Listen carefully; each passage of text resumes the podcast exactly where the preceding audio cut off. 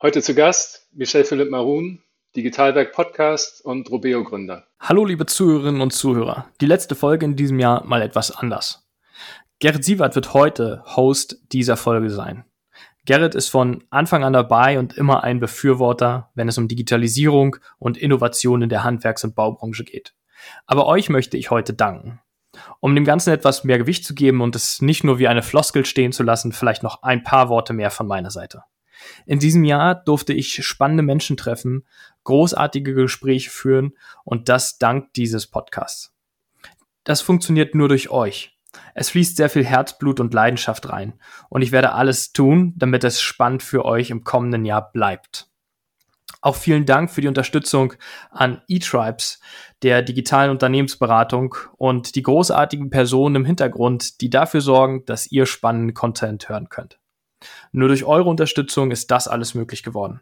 Vielen Dank fürs Einschalten, fürs Liken, fürs Abonnieren, für das großartige Feedback. Das sind genau die Signale, die mich motivieren, hier jeden Tag spannende Dialoge für euch zu produzieren. Dann aber jetzt rein ins Gespräch mit Gerrit und mir. Los geht's. Herzlich willkommen zum Digitalwerk Podcast. Digitale Erfolgsgeschichten aus Handwerk, Bau und Immobilienwirtschaft. Mein Name ist Michel Philipp Marun und als Gründer, CEO und Construction Tech Expert glaube und lebe ich, dass Digitalisierung Managementaufgabe ist. Hier erlebt ihr aus erster Hand, welche Strategien zum Erfolg führen und welche Fehler ihr vermeiden solltet. Gibt es überhaupt ein digitales Erfolgsgeheimnis? Ja, der Digitalwerk Podcast heute einmal andersrum. Michel, ich höre deinen Podcast immer sehr gerne und finde immer, du stellst gute und prägnante Fragen und deswegen habe ich dich gebeten, ob du nicht mal selber auf dem Fragestuhl sitzen möchtest und dich meinen extrem harten Fragen stellen möchtest. Ähm, ich habe da ein paar interessante Sachen aufgeschrieben. Ähm, wir hatten ja ein wirklich sehr spannendes Jahr hinter uns und äh, ich glaube, es bleibt spannend und dann machen wir einen kleinen Rückblick und dann vielleicht einen kleinen Ausblick für die nächsten zehn Jahre. Können wir natürlich teilweise noch spekulieren, aber eben auch einige Entwicklungen abchecken, die vielleicht auf uns zukommen. Ja, Gerrit, ich bin äh, sehr gespannt. Ich sitze hier und stehe heute Rede und Antwort. Ich freue mich, das erste Mal nach ähm, einem knappen Jahr äh, Digitalwerk-Podcast auf der anderen Seite sitzen zu dürfen. Ähm, ich wurde hier von dir gefesselt, weil die Liste ist lang und ich stehe natürlich gerne Rede und Antwort. Ähm, ich glaube, es wird äh, ein spannender Dialog, ein spannender Exkurs zwischen der Basic oder den Basics der Hausaufgaben, die Unternehmer machen müssen in Sachen Digitalisierung ähm, bis hin zu Catera, bis hin zu, wie geht es mit der Gigafabrik weiter. Also in der Bauwirtschaft tut sich ja einiges. Ich bin super gespannt. Aber bevor wir hier starten und ähm, ich dir Rede und Antwort stehe, vielleicht äh, einfach noch ein paar Worte zu dir und warum äh, hast du mich gebeten, heute hier äh, Rede und Antwort zu stehen? Also wer bist eigentlich du? Mein Name ist Gerrit Sievert. Ich mache den Blog digitalbauen.de und bin Gesellschafter bei der Sievert SE. Wir machen Baustoffe und das seit 100 Jahren. Das heißt, ein junger Blog und eine alte Firma und beides gehört irgendwie zusammen für meine Begriffe.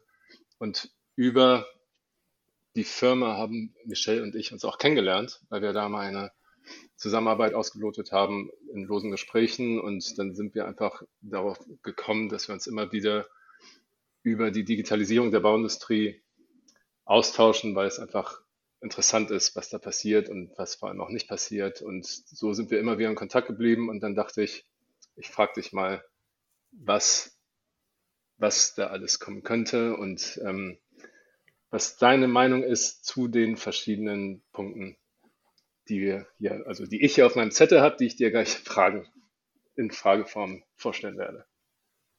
Ja, ich bin super gespannt. Also die, den Kontakt gehalten haben wir ganz gut geschafft. Ähm, und jetzt nach fast einem Jahr haben wir es auch geschafft, endlich mal zusammen Format äh, zu machen.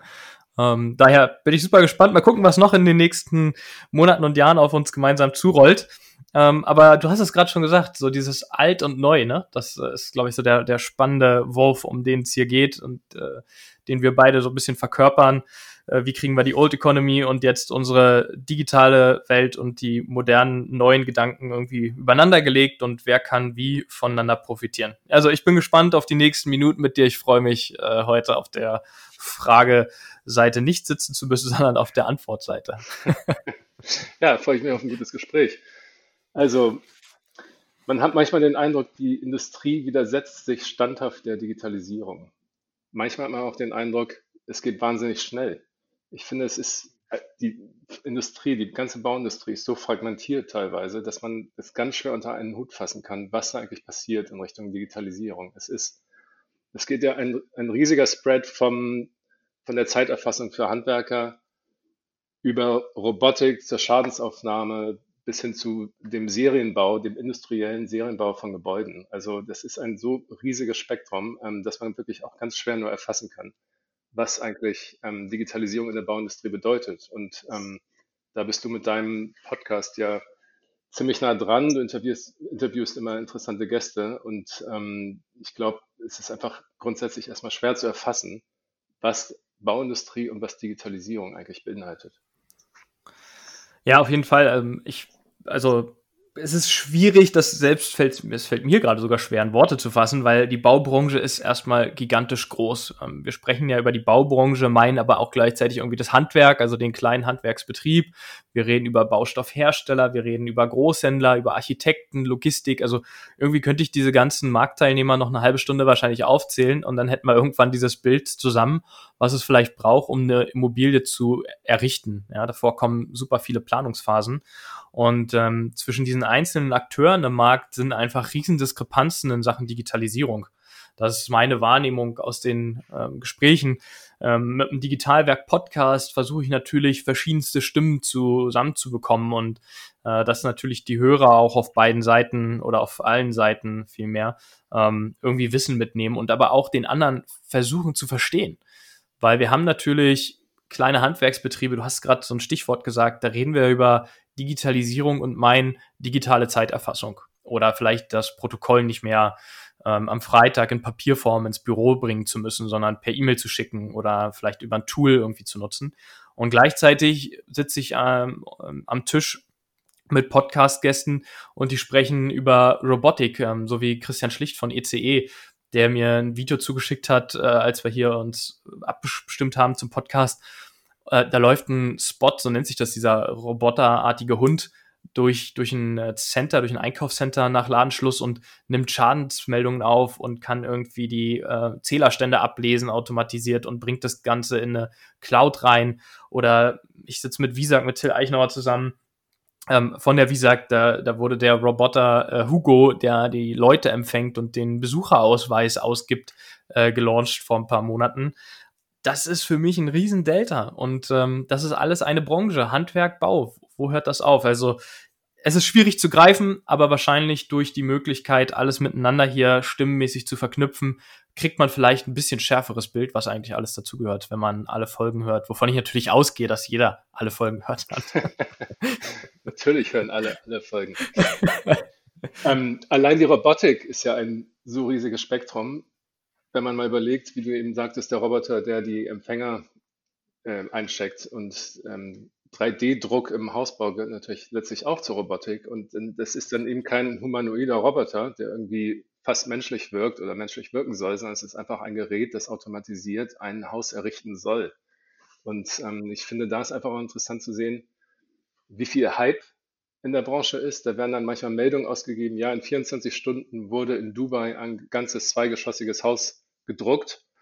Und wenn man da mal genauer hinschaut, ist das natürlich nicht so. Da wurden dann Wände errichtet, äh, andere Teile wurden zugeliefert und die Fenster werden natürlich auch nicht mitgedruckt. Ne? Also man muss da schon differenzieren, glaube ich, was, was 3D-Druck eigentlich bedeutet. Und ähm, man darf dann natürlich auch nicht immer den ganzen Jubelmeldungen und irgendwelchen YouTube-Clips, wo alles ganz toll im Zeitraffer ähm, gebaut wurde mit einem Drucker, ähm, das ist dann doch nicht ganz die Realität. Andererseits sieht man daran natürlich auch, dass das irgendwo der Wunsch ist, ähm, dass, darin die, dass da die Reise hingehen könnte. Und ähm, das ist natürlich eine wahnsinnig spannende Entwicklung, die ist natürlich auch unglaublich kapitalintensiv. Ähm, und da versuchen sich auch viele dran. Und ähm, wenn das mal jemand knackt, wird es natürlich interessant. Aber ähm, ja. Ja, es ist super, super schwer und langwierig. Du hast es schon gesagt, das ist kapitalintensiv. Ähm, jetzt gibt es natürlich die, die Player, die seit Jahren, seit Jahrzehnten oder wie du es auch gesagt hast, zu deiner Person seit Jahrhunderten auf dem Markt irgendwie unterwegs sind. Ähm, ich glaube, das ist einmal schwer, solch äh, alten Geschäftsmodelle dann in die neue Zeit zu überführen. Also es ist nicht unmöglich, aber eine große Herausforderung und sehr kapitalintensiv. Was ich auch immer wieder festgestellt habe und von den Gästen mitbekommen habe, das Mindset muss sich ändern. Ne? Also wenn ich irgendwie sage, ich habe 100 Mitarbeiter, davon habe ich 10 Prozent, die sind digital affin. Der eine initiiert das Ganze, die anderen sind Mitnutzer des Ganzen und dann habe ich immer noch 90 Personen, die ich überzeugen muss, jetzt sich dem Thema zuzuwenden oder es zu akzeptieren oder anzunehmen, Step by Step, das ist ja immer noch eine Herausforderung, selbst wenn ich die finanziellen Ressourcen zur Verfügung stellen kann. Ähm, das ja, ist schwierig. So ist es. Und da sind wir natürlich gleich beim Großthema des Jahres 2020, Corona, ähm, der einfach auch in der Bauindustrie ein riesiger Beschleuniger war. Ich habe den Eindruck, dass die ganze Branche äh, in diesen neun Monaten, neun Jahre nach vorne gekommen ist, einfach weil ganz viele Prozesse die einfach extrem analog waren, jetzt gezwungenermaßen digitalisiert wurden. Ich sehe es auch bei uns in der Firma. Ähm, wir hatten gerade vorher viele Dinge umgestellt, ähm, was natürlich nicht immer nur mit Jubel aufgenommen wird, wenn auf einmal Digital-Meetings stattfinden und wenn die Software umgestellt wird und so weiter. Ich meine, es war sowieso überfällig, aber dann wurde es getan.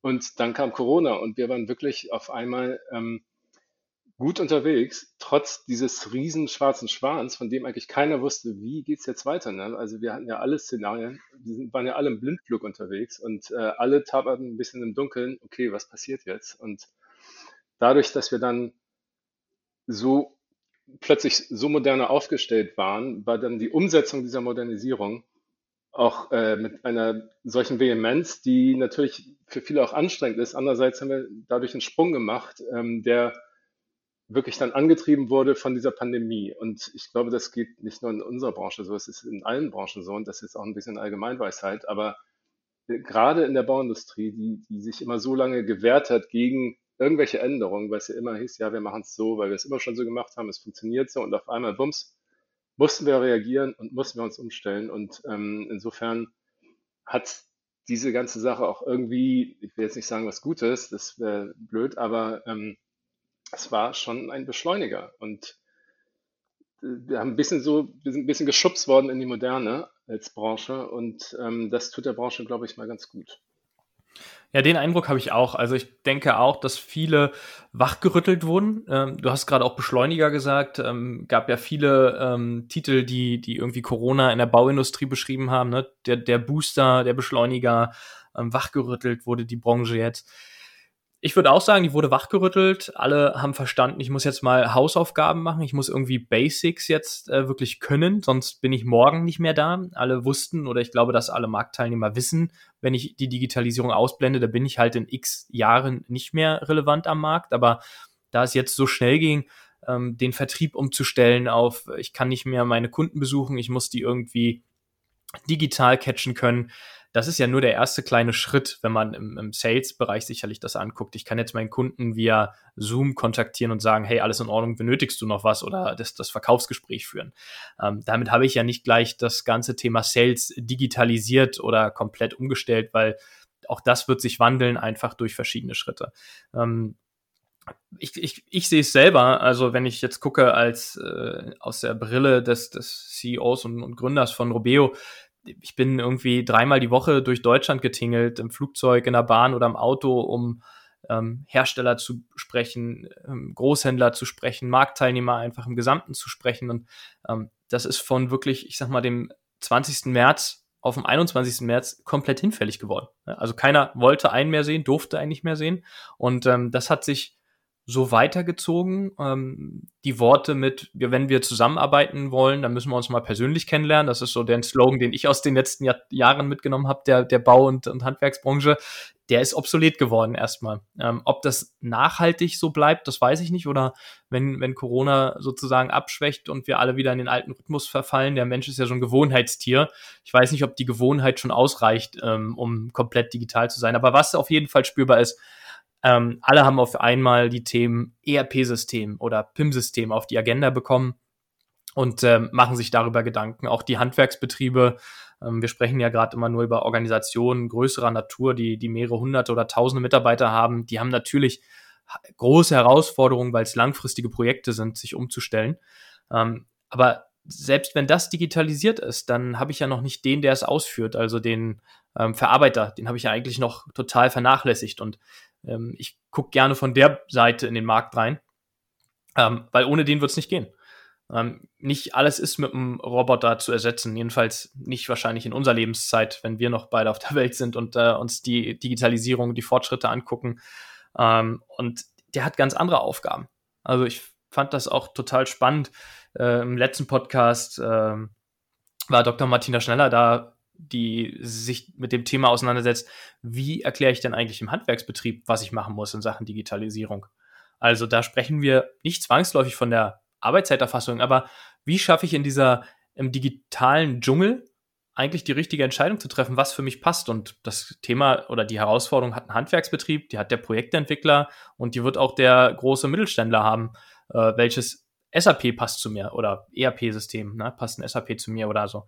Aber der Kleine hat es eben auch und ähm, ich glaube, das muss sich jetzt mal ein bisschen nivellieren in den nächsten ein, zwei Jahren und dann können wir auch über BIM und ähnliche Produkte sprechen. Sonst ähm, finde ich immer, wir, wir gucken uns das Pferd von hinten an ja. und haben eigentlich vorne den Kopf irgendwie noch gar nicht verstanden. Ja, das ist auch eine der Herausforderungen der Branche, ich sage es jetzt mal aus Herstellerperspektive, dass man diese riesige Bandbreite an Kunden abdecken muss. Also du brauchst natürlich einmal den Baustofffachmarkt, Baustofffachhandel und äh, gleichzeitig auch den Man in the Van, äh, der von dir die gleichen Informationen erwartet, aber für ihn aufbereitet. Das sind eben letztlich sind es dann nicht andere Informationen, aber äh, andere Schwerpunkte, die er da braucht. Und ähm, da ist eben die Frage, wie spreche ich den Kunden an und wie spreche ich alle Kunden an und mache ich das über die gleiche Plattform und was will der Kunde eigentlich bei mir auf der Website finden? Will er Produktdaten, will er Preise, will er,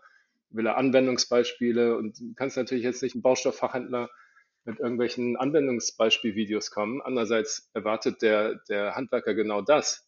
Und das ist äh, meine, für meine Begriffe auch ein großes Brandbuilding-Exercise, ähm, weil ähm, du, du, du musst die Leute so abholen, dass sie wirklich dein Produkt wollen, weil du meinetwegen, jetzt nochmal als Beispiel, weil du eben tolle Anwendervideos hast oder weil du ganz tolle Apps hast auf dem Handy, die dir genau zeigst, okay, das Produkt muss jetzt noch äh, zwei Stunden trocknen oder was weiß ich, was da alles noch kommen könnte. Ne? Und ähm, da, da differenziert man sich natürlich auch als Unternehmen, äh, wenn man da die passenden Produkte hat. Und ich glaube, im Moment ist es so, dass viele ein bisschen im Dunkeln suchen, was will der Kunde und wie spreche ich ihn an. Und ähm, ja.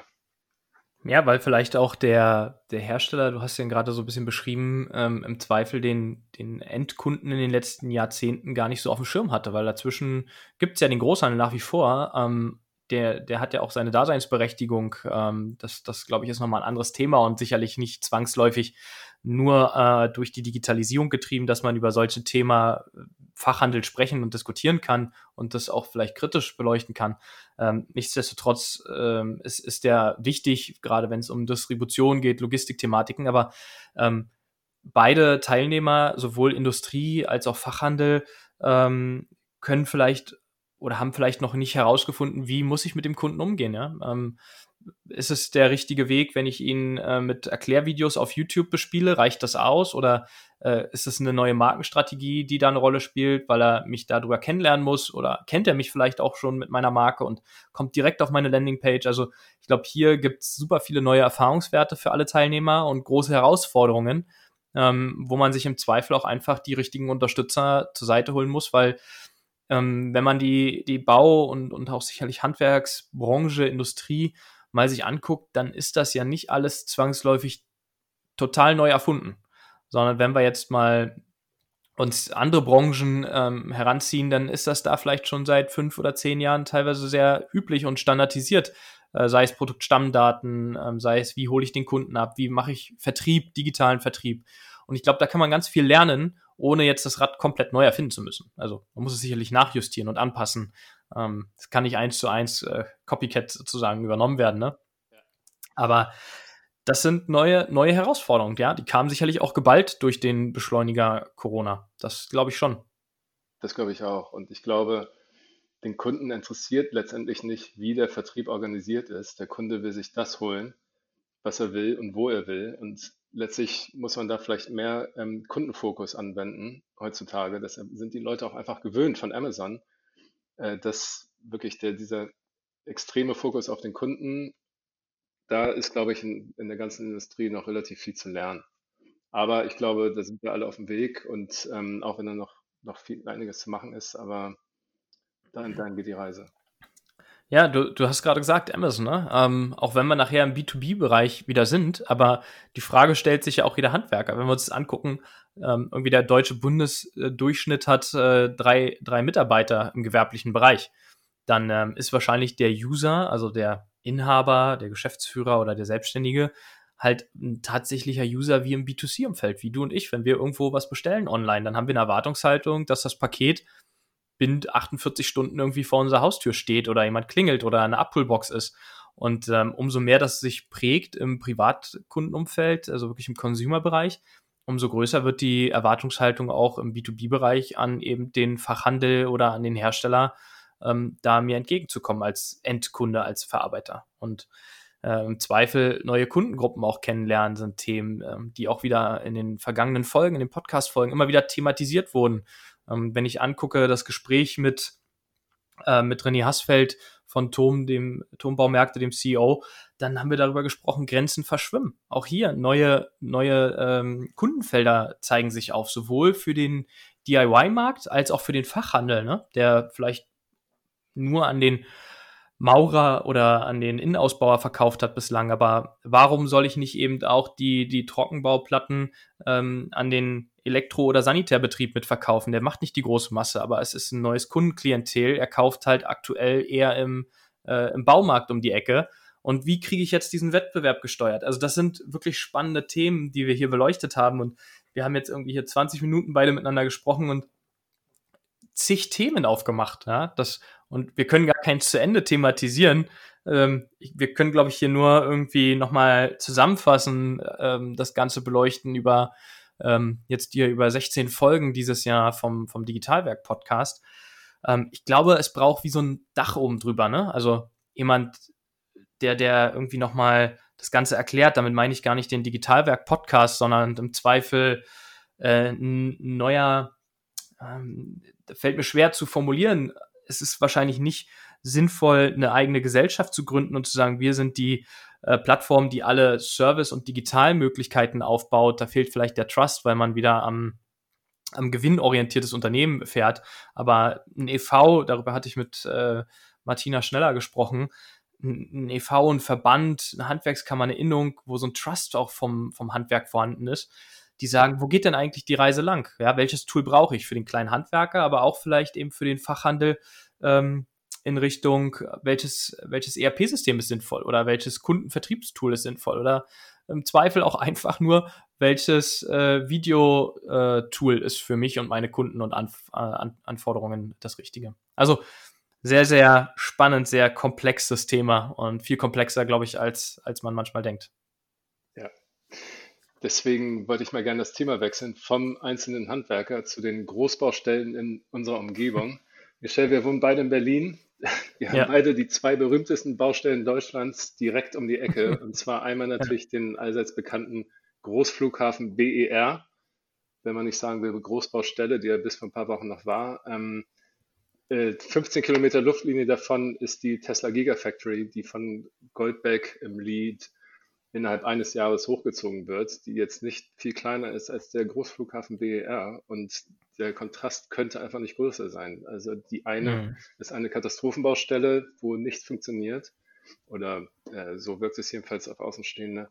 Die andere ist eine durchgetaktete Industriebaustelle mit vorgefertigten Elementen. Alles ist durchgeplant. Ähm, der Zeitplan ist auf den Tag eingehalten, so wie ich das verstehe. Ähm, wie geht dieser Riesenspread? Wie kann das sein, dass zwei Projekte so auseinandergehen? Ich glaube, dafür gibt es unterschiedliche äh, Ansätze, um die zu thematisieren. Aber vielleicht noch eine Ergänzung. Ich habe heute Morgen noch mal die Nachrichten ein bisschen gestöbert. Ähm, es kam jetzt auch zu den ersten leichten Verzögerungen im Projekt. Aber wir reden nicht über 14 Jahre Bauverzögerung.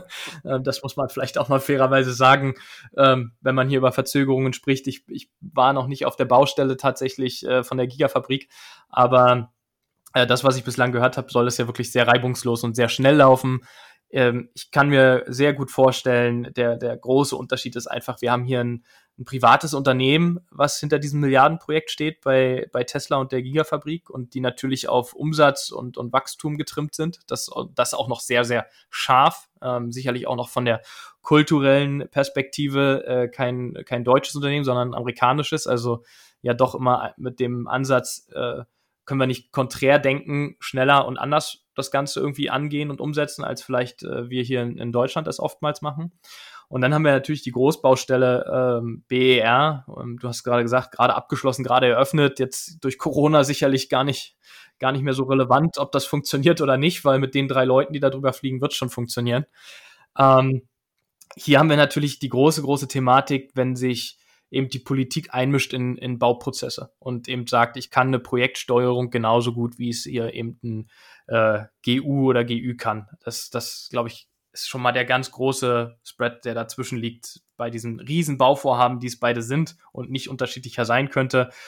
Äh, aus meiner Sicht steht Goldbeck, aber auch der hier im Lied ist, wie du es gesagt hast, bei der Tesla-Fabrik für wirklich äh, modernes, extrem modernes und äh, soweit es geht, technologisch orientiertes Bauen.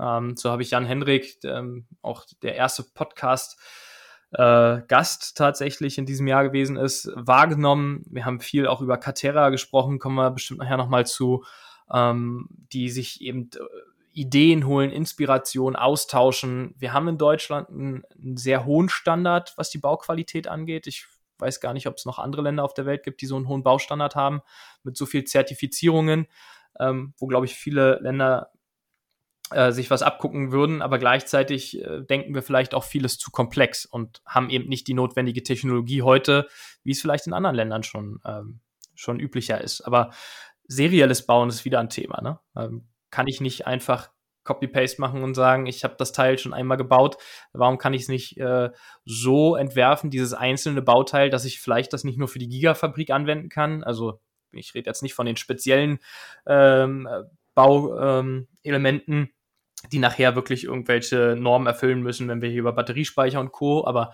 die werden ja auch vorne Bürokomplexe haben. Und warum kann ich die nicht nehmen für das nächste Bürokomplex? Ja? Ich habe es einmal entworfen, dieses Bauteil. Wie kann ich das nochmal für einen privaten Haushalt nehmen oder für ein großes Wohnungsbauprojekt in Deutschland wiederverwenden? Also ich glaube, da müssen wir einfach viel, viel effizienter äh, werden. Und das äh, nehme ich jetzt erstmal von, von Goldbeck und der Gigafabrik wahr. Und das ist ja natürlich auch ein schönes Beispiel, was mal in der Presse ist, wie gut und wie schnell Bauen funktionieren kann in Deutschland. So ist es. Und für die Hörer ein kleiner Tipp. Das ist wirklich ein tolles Interview, das du mit Jan-Hendrik Goldbeck gemacht hast. Ähm, also lohnt sich reinzuhören, um mal wirklich von der Quelle zu hören, wie serielles Bauen umgesetzt wird. Und im seriellen Bauen geht es ja auch immer darum, die Produktivitätslücke zwischen der Bauindustrie und der restlichen Industrie kleiner zu machen. Das ist eben die große Frage, die sich die Bauindustrie stellt, meiner, meiner Ansicht nach. Denn die Industrie kann ja viel besser seriell produzieren. Die haben ihre Produktionslinie und können die Produkte dann zu Tausenden ähm, herstellen, während jede Baustelle natürlich ihre eigenen Überraschungen, Katastrophen, Sonderfälle, Grundwasser, was auch immer hat. Und das macht es eben so schwierig. Ne? Aber trotzdem ist da, glaube ich, ein riesiger Hebel, wenn, wenn Häuser, Gebäude, kleine oder auch größere, in Serie gebaut werden. Da gibt es ja einige Ansätze, aber ich glaube, das ist ein eigener Podcast, weil, oder eine eigene Podcast-Folge, weil, das, weil es da so viel gibt, so viele interessante Ansätze, gerade aus England und Kalifornien. Äh, ich glaube, das wird den Rahmen jetzt hier sprengen. Deswegen äh, können wir das vielleicht mal ein andermal vertiefen. Ja, absolut. Das ist ein Riesenthema. Gebe ich dir total recht.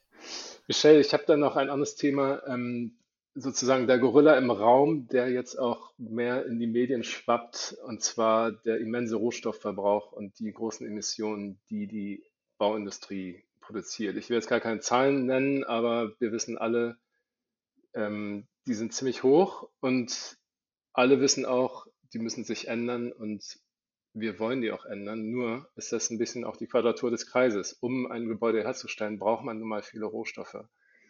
Und ähm, ja, wie gehen wir daran? Also das ist wirklich eine verzwickte Frage, aber die Frage müssen wir uns stellen. Die ist unbequem, aber wir haben gar keine Wahl, weil früher oder später äh, wird uns die Politik die Antwort darauf geben. Und daher vermisse ich so ein bisschen Modelle, in denen wirklich eine herzhafte Kohlenstoffsteuer reinmodelliert wurde. Also ich sehe bei Firmen aus der Bauindustrie nur sehr wenig, dass die dass deren Geschäftsmodelle darauf angepasst sind. Weil was, was passiert? Sollte mal eine, eine ziemlich hohe CO2-Steuer kommen, ähm, was machen wir dann? Also ich.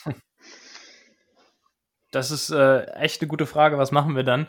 Äh, ich glaube, dann müssten wir nochmal äh, in die, in die Podcast-Gestaltung fürs nächste Jahr eintauchen und uns die richtigen Gesprächspartner ähm, nochmal mit rauspicken und wahrscheinlich auch äh, die CEOs von den Unternehmen, die da die das betreffen wird in den nächsten Jahren. Ähm, die Frage nehme ich mit, die, die stelle ich den nächsten Podcast-Gästen äh, in 2021. Aber vielleicht von unserer Warte aus, was wir hier beantworten können beide und die Überlegungen, die es ja gibt. Ich, ich muss ja auch erstmal schauen, ähm, wie viel, wenn ich gerade aus der verbauenden Sicht komme, also wirklich dem Gewerbetreibenden, dann wie viel verbaue ich denn eigentlich? Ich verstreiche zwar x tausend Liter pro Jahr ähm, Farbe, aber wie viel ähm, Zusätze sind von A, B und C dann wirklich enthalten und im Zweifel, wie viel Holzanteile verbaue ich, also wie viel große Unternehmen, wie viel Kilo oder Tonnen Holz habe ich denn eigentlich verbaut, wobei ich nur gestrichen habe, weil irgendwelche Zusätze natürlich mit drin sind. Und wenn wir Richtung Beton gehen, dann wird das natürlich immer drastischer, dieses ganze Thema, und wird dann natürlich auch die Industrie sehr stark treffen. Ich glaube, wir brauchen einfach innovative Konzepte. Ähm, es gibt ja viele Projekte, ob wir in Richtung ähm, im südlichen Raum schauen, wie hoch kann ich denn eigentlich ein Haus aus Holzfaserverbundstoffen äh, äh, errichten. Ja, ich glaube, da sind wir jetzt, wenn mich nicht alles täuscht, irgendwie bei sechs, acht Etagen, das höchste Haus äh, in Deutschland, was, was aus Holz gefertigt wird oder gefertigt wurde. Ähm, da sind wir aber noch lange nicht bei 153 Meter Upper West Tower in Berlin äh, am, am Kudamm. Da fehlen uns noch ein paar Meter und ein paar Etagen. Ähm, dazu brauchen wir halt Beton und das nicht zu knapp. Und das ist einer der, der Klimakiller sicherlich, äh, um die es hier geht, die du ansprichst in der Zukunft. Hm. Und eben auch die nächste Frage ist dann einfach, also Generation Greta, Fridays for Future, die sagen, das beste Haus ist kein Haus, also dass man erst gar nicht baut, sondern, sondern wiederverwendet, was man hat, weil das natürlich ein viel effizienterer Einsatz von Rohstoffen ist, dass man nicht alles wieder abreißt und neu baut. Und ich finde, mit der Frage müssen wir uns auch beschäftigen, ne? weil das ist einfach eine grundsätzliche Frage. Und das führt mich zu meiner, einer meiner letzten Fragen. Ich habe noch mehrere, aber ich weiß, wir müssen irgendwann abschließen.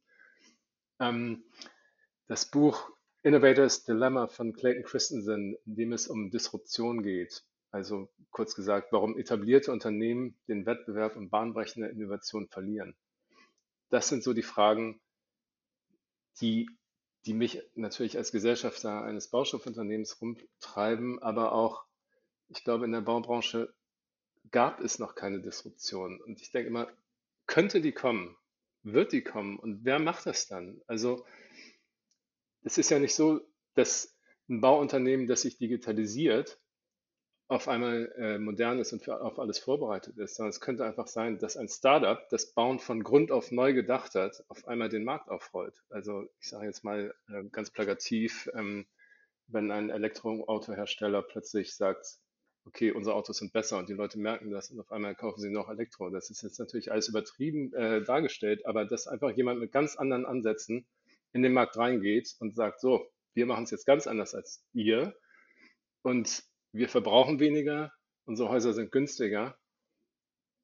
Was, was macht dann die etablierte Industrie vom Handwerker bis zu X, die wir vorhin alle angesprochen hatten. Also ähm, da ist natürlich dann auch Caterra so ein bisschen ähm, Thema. Vielleicht ja. musst du zu Caterra sagen, was deren Ansatz ist. Ja, also ich hatte mich dieses Jahr natürlich, äh, ohne geht's nicht, äh, sich in der Branche mit, also ohne Caterra kann man sich nicht in der Branche auskennen. Äh, man muss die mit erwähnen. Äh, die haben erstmal äh, genau wie du sagst, ein extrem hohes Funding für die, die nicht wissen, was man so als mundläufig Funding bezeichnet. Ähm, Gerrit, du hast gerade gesagt Startup und äh, wenn man sich so ein Startup anguckt, dann geht das immer nur mit massivem Kapital. Wir haben vorhin schon eingangs festgestellt, dass äh, Unternehmen einen extrem hohen Kapitalbedarf haben, um sich selbst äh, zu verändern ähm, oder in, in das aktuelle Zeitalter zu hebeln.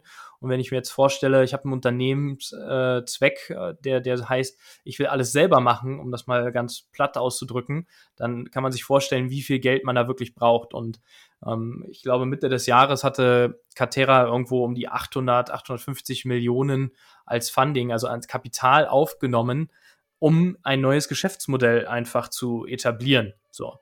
Jetzt gibt's natürlich ganz viele Stimmen in Deutschland, die sagen, das ist nicht anwendbar, was Catera macht. Vielleicht mal nochmal zusammengefasst, auch wenn es in einigen Folgen sicherlich vorgekommen ist, scheint ja doch die deutsche Bauindustrie oder die Teilnehmer zu beschäftigen, dieses Thema.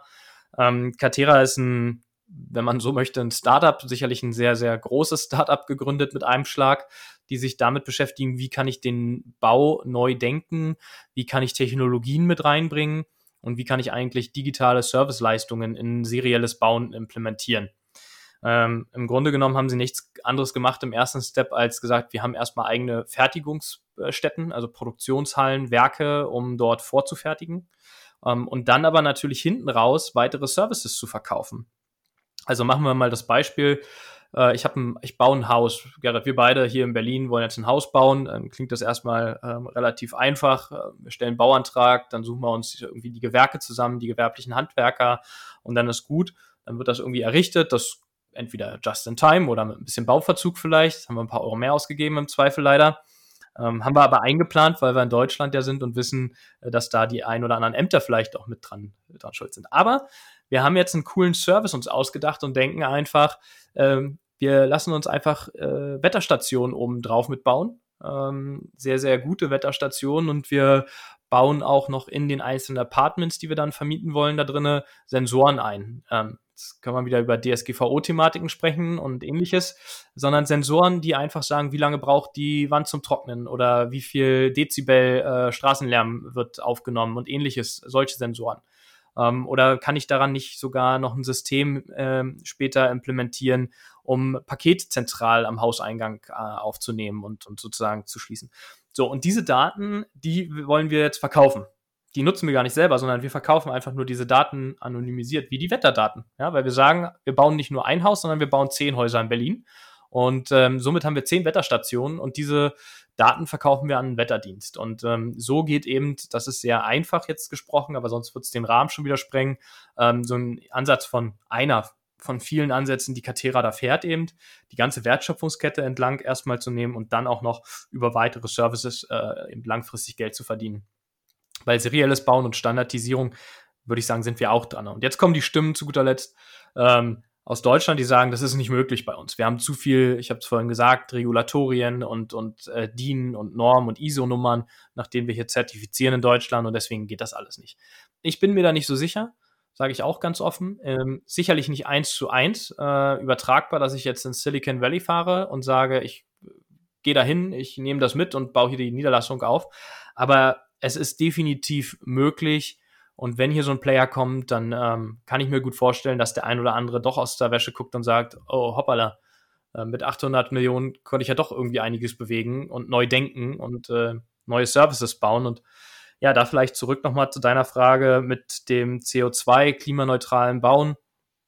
In dem Atemzug kann ich natürlich auch überdenken, welche Rohstoffe setze ich ein, um äh, Häuser zu bauen. Das kann ich vielleicht als gestandenes Unternehmen wie ein Max Bögel, die, die jahrzehntelang mit Beton und Brückenbau, Beton und Stahl, ja, wie hat es sonst funktioniert oder wie wird es funktionieren, äh, zu tun hatten, ähm, die aber auch umdenken natürlich und neue Geschäftsmodelle aus, ausprobieren. Aber es ist ein Riesenthema, ja, absolut. Und es ist möglich, es ist alles möglich zu verändern.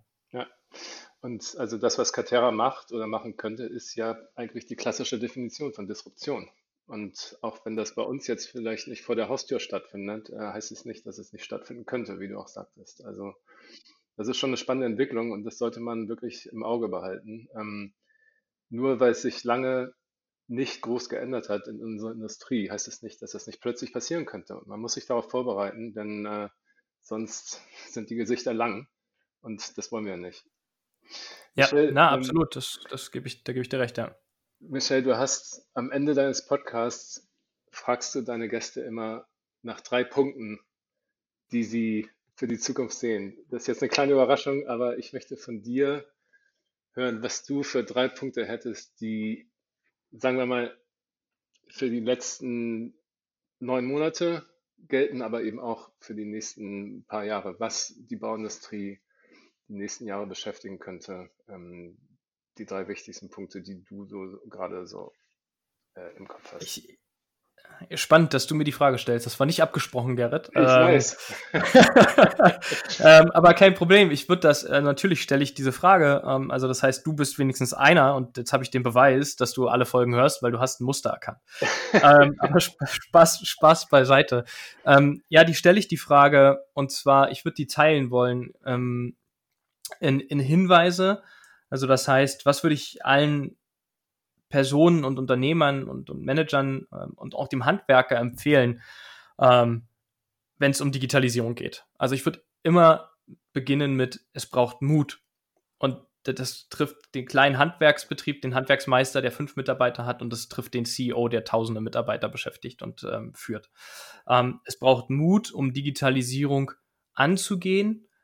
Es braucht dann eben den Mut, auch die Digitalisierung durchzusetzen. Die wird nicht äh, mit Kusshand entgegengenommen. Das, das funktioniert nicht. Das haben wir alle, glaube ich, jetzt verstanden und müssen es, äh, wenn wir es noch nicht verstanden haben, müssen es verstehen. Dann auf jeden Fall die Digitalisierung als Chance wahrzunehmen. Das heißt, ähm, die überrollt mich nicht, wenn ich auf sie zugehe, sondern ähm, ich nehme eigentlich die Welle mit, den Schwung und reite äh, sinnvollerweise dann äh, die Digitalisierungswelle, so dass ich darauf äh, dann aufbauen kann. Und dann brauche ich eben ganz viele Gesprächspartner, mit denen ich mich austauschen kann. Das können für große Unternehmen Digitalberatungsgesellschaften äh, sein, die sich damit auskennen. Da muss man vielleicht nicht zwangsläufig auf die äh, vorhandenen Unternehmen aus den letzten Jahrhunderten zurückgreifen. Ich weiß nicht, ob die immer die, die beste Kompetenz haben, sondern vielleicht auch eher mal eine kleine und mittelständische Digitalagentur nehmen, die, glaube ich, einen Weitblick haben, die Sachen aus anderen Märkten auch mitnehmen. Es muss nicht zwangsläufig da auch die Expertise vorhanden sein aus diesem Markt. Ähm, und durch diese Gesprächspartner, und das kann auch beim kleinen Handwerksbetrieb der Kollege sein oder eben ähm, äh, Vereine und Innungen, um zu verstehen, wo ist Digitalisierung, wo geht das Ganze hin, welches Tool ist das Richtige, das kriege ich durch Gespräche raus. Also wenn ich Mut habe, den, das Durchhaltevermögen und dann die Gesprächspartner, bin ich, glaube ich, aus dem, auf, einem, auf einem sehr guten Weg. Und vielleicht ein Beispiel, was ich immer sehr, sehr gut finde, was viele äh, umsetzen, das betrifft sicherlich eher mittelständische und, und größere Unternehmen bis Konzerne. Ich hole mir eigentlich Leute rein, die als CDO bei großen Unternehmen ähm, oder Digitalexperte sind, die aus einer komplett anderen Branche kommen die gar nichts damit zu tun haben. Das ist, glaube ich, ein Schlüssel, der Erfol zum Erfolg führen kann der sich jetzt aus meinen Gesprächen dieses Jahr ähm, auch öfter schon bewiesen hat bei, bei meinen Gesprächspartnern, dass das wirklich ein Erfolgsrezept sein kann. Das ist der Hinweis, den ich gerne mitgeben möchte an die äh, Personen draußen und Unternehmer, die sich mit Digitalisierung auseinandersetzen äh, müssen. Und ähm, ja, jetzt lass uns noch mal so ein bisschen in den Outlook reingucken. Ähm, also was erwartet uns eigentlich nächstes Jahr oder was erwartet uns in den nächsten vielleicht fünf Jahren? Wenn wir mutig sind, Gerrit, gucken wir beide noch in die nächsten zehn Jahre gleich rein. Ja, ähm, das ist reine Spekulation. ich habe die Glaskugel auch rausgepackt, ich habe die dabei. Ähm, ich habe die auch poliert, dass wir ein bisschen äh, klarer sehen, aber mal gucken, ob das uns hilft. Ich glaube, nächstes Jahr ähm, sind noch alle beschäftigt mit ihren Hausaufgaben. Ähm, das heißt, ich habe ganz oft das Thema wahrgenommen, ERP, ERP und PIM. Das sind die Schlachtthemen, das sind große, kostenintensive Themen. Damit werden sich ähm, viele Unternehmen noch in den nächsten zwölf Monaten rumschlagen dürfen, also ganz bewusst dürfen, weil das sind die Hausaufgaben aus den letzten Jahren. Das hätte man früher machen können, aber jetzt ist es halt am Ende der Fahnenstange, jetzt muss ich es machen. Und äh, ich glaube, dass die kleinen Handwerksbetriebe sich damit beschäftigen, wie wir es vorhin eingangs gesagt haben, äh, Zeiterfassung. Ich habe vielleicht eine cloud-basierte Lösung, wo ich eben Aufträge erstellen kann. Ich habe das Aufmaß, was ich jetzt digital machen kann. Also ich glaube, solche Themen sind Hausaufgabenthemen für das nächste Jahr noch. Und ich hoffe, vielleicht ist das ähm, auch eine sehr starke Hoffnung von mir, weil ich eben äh, mit Herzblut für diese Branche hier kämpfe und sage, das müssen wir selber von innen hinkriegen. Da kann ich schon wieder jemand von draußen kommen, aus einem, vielleicht auch von einem anderen Kontinent und uns zeigen, wie das geht. Ähm, und wenn wir das haben, dann glaube ich, kann man da in 22, 23 gut drauf aufbauen und dann auch wirklich verknüpfen, also anfangen zu verknüpfen, ne? vielleicht neue, neue, neue Geschäftspartner, neue Geschäftsfelder zu strukturieren und aufzubauen. Ähm, also ist mein Service, den ich heute habe, eigentlich noch der richtige für die nächsten drei bis fünf Jahre. Und da fängt es jetzt so ein bisschen an, spekulativ zu werden, aber glaube, dass, da, dass wir da noch den Zahn der Zeit treffen oder jetzt schon treffen, wenn ich sage, ähm, ist der Großhandel einfach in der Zukunft mit den Services beraten, fakturieren und Distribution, ähm, ist es das noch, was er dann macht? Oder ist es nur noch Logistik, also Distribution? Kann ich darüber neue Revenue Streams, also Umsatzkanäle auch generieren und den Kunden happy machen? Weil wir haben über Amazon heute gesprochen und sagen, wir erwarten in 48 Stunden unser Paket, was vielleicht aus China kommt, so ungefähr über, ja, das ist mal schnell übers Wasser geflogen und äh, hier, hier platziert worden dann, dann kommen wir in schnelles, fertiges Bauen rein. Ähm, ich glaube, das ist so der, der Blick. Ich weiß nicht, wie siehst du das? Du hast ja auch super viele Gesprächspartner und, und siehst ja auch viel aus der Industrie. Was ist dein Blick darauf? Also ich kann deine Thesen bestätigen, also auch wenn sie natürlich spekulativ sind. Ähm, was mir nur gerade auffällt, ist, dass was ich einfach interessant finde und auch ein bisschen traurig finde, ist, dass unsere Industrie im Internet, mal im weiteren Sinne gesagt, kaum stattfindet. Weißt du, ich, ich kenne keinen weiteren Podcast, der sich damit auseinandersetzt ähm, und ohne jetzt Werbung für meinen Blog machen zu wollen. Aber es gibt eben auch wenig Blogs, die sich mit der Digitalisierung der Bauindustrie beschäftigen. Und wir haben ja letztlich den gleichen Ansatz, nur eben von der, verschiedenen Medien. Und auch wenn ich auf Twitter gucke, was eigentlich für meine Begriffe das beste Informationsmedium ist, wenn man damit gut umzugehen weiß, ähm, da sind ganz wenige Leute aus der Bauindustrie ähm, dabei, die sich da austauschen. Und ich finde, da ist wirklich noch viel zu holen. Und ähm, ich würde mir wirklich wünschen, dass das mehr stattfindet. Einfach auch dieses Vernetzen, dieser Vernetzungsgedanke, den du ja eigentlich hier mit dem Podcast äh, aufgegriffen hast und äh, vorantreibst und dass man auch Informationen und Wissen einfach teilt und nicht für sich nicht nur für sich behält. Und das kann man jetzt einfach mit Wissen und mit Austausch nennen. Man kann es aber auch im, im größeren Sinne mit Daten sagen? Wieso sind sie alle noch proprietär? Können wir das so weitermachen? Ich, ich glaube nicht, dass es äh, so weitergeht. Die sind, Im Moment sind sie hermetisch, aber das wird sich in Zukunft wahrscheinlich ändern und so weiter. Also ich glaube, diese, dieses ganz, dieser bisschen breitere Ansatz, ähm, also da wird sich auf jeden Fall noch was tun und ähm, ich finde, da sollte sich auch was tun. Wieso sollten wir als Branche ausgenommen werden und sagen, das Internet gibt es nicht und Social Media gibt es nicht und Austausch gibt es nicht. Und ähm, ich glaube, das ist auch eine Generationenfrage. Und ähm, ich bin froh, dass sich da so ein paar Sachen langsam tun. Das gab ja auch die, ähm, wie hieß die Messe hier in Berlin, die äh, Tech Build. Tech in Construction, ne? Tech in Construction, genau. Ja. Da hat man ja schon ein paar Startups gesehen und dass es diese Messe überhaupt gibt, fand ich schon toll, ja. dass sich da Startups ja. präsentieren ähm, und zeigen, was sie machen, was sie machen wollen. Und natürlich wird sich nicht jedes Startup durchsetzen, aber da sind wirklich ein paar interessante Ansätze. Und dass es da die Energie gibt von jungen Unternehmern und Unternehmerinnen, die sagen, so, wir machen das und äh, wir, wir trauen uns das, ähm, das ist toll. Und ich habe gerade gesagt, Unternehmerin und wir wissen beide, das ist eigentlich fast gelogen, weil das finde ich auch so schade an unserer Branche, dass die ist nicht sehr divers. Das sind einfach ja. fast immer weiße Männer. Ich weiß auch nicht wieso. Das scheint einfach diese, das scheint Frauen wenig anzuziehen und ja. auch ein weiteres Spektrum an Menschen anzuziehen. Das finde ich sehr schade, weil sie sollten sich trauen. Das ist eine interessante Industrie, in der wirklich, in der man so viel gestalten kann. Ähm, es gibt so viele Aspekte, die man da bearbeiten kann. Und ich würde mir wirklich wünschen, dass sich das ändert äh, zum Positiven. Ich glaube, dass das wird sich ändern, aber ich glaube, dass es auch noch deutlich länger braucht als in anderen Branchen. Ähm, ich habe immer das Gefühl, jetzt ist das ja natürlich Frauenquote in aller Munde ähm, und ich finde das sehr gut, dass das jetzt äh, die Reichweite bekommen hat und mhm. äh, diese Wichtigkeit äh, dort auch äh, bekommen hat. Ähm, ich glaube aber, dass es eben wieder vier Jahre verlagert ist zur, zur Bau- und Handwerksbranche ja. äh, oder Industrie. Ich glaube, das kommt dann später wieder in unserer Industrie an, wobei ich es mir auch wünschen würde, weil es tut gut. Ähm, auch, auch wir bei Robeo ähm, achten massiv darauf, weil wir einfach auch merken, dass es ein anderes Feeling, es ist eine, ein anderer konstruktiver Austausch, als wenn ich äh, im, im, Meeting sitze und da sitzen sechs, sechs äh, Typen im Meeting, ne? um das mal platt auszudrücken, dann ist da eine andere Atmosphäre, eine andere Spannung, eine andere Dynamik drinne, als wenn man es durchmischt hat. Also das, das stellen wir schon auch bei uns selbst fest. Finde ich sehr gut. Ähm, du hast gerade noch Startups angesprochen, würde ich auch noch mal kurz drauf eingehen wollen. Ich finde das extrem wichtig, dass das weiter gefördert wird, der Austausch. Und ähm, wir haben vorhin über Catera gesprochen, ne? also auch vielleicht nochmal für alle Zuhörer. Das ist eine Riesenausnahme äh, wenn wir über solche Summen sprechen, 800, 800 Millionen Euro als, als Finanzierungsvermögen äh, oder äh, Investmenthöhe zu erhalten, das ist äh, weit, weit ab von der Realität oder Normalität vielleicht äh, und dann auch noch weit ab von Deutschland, wo eh es relativ konservativ ist, dieser Bereich, sehr komplex, sehr kleiner Markt an sich, äh, der deutschsprachige Raum, aber gigantisch viel äh, Geld. Ja? Wir sind hier im, im dreistelligen Milliardenbereich, wenn wir über die Baubranche oder Bauindustrie sprechen und Handwerksindustrie, ähm, dann ist das ja nicht mehr klein. Dann ist das ja eigentlich eine der größten Branchen, die wir hier in, in Deutschland haben und eine der wichtigsten für uns in Deutschland. Ähm, umso mehr Support brauchen kleine Unternehmer. Und ich finde immer klasse, dass junge Menschen den Mut haben, in so einer konservativen und doch sehr hartnäckigen Branche zu gründen.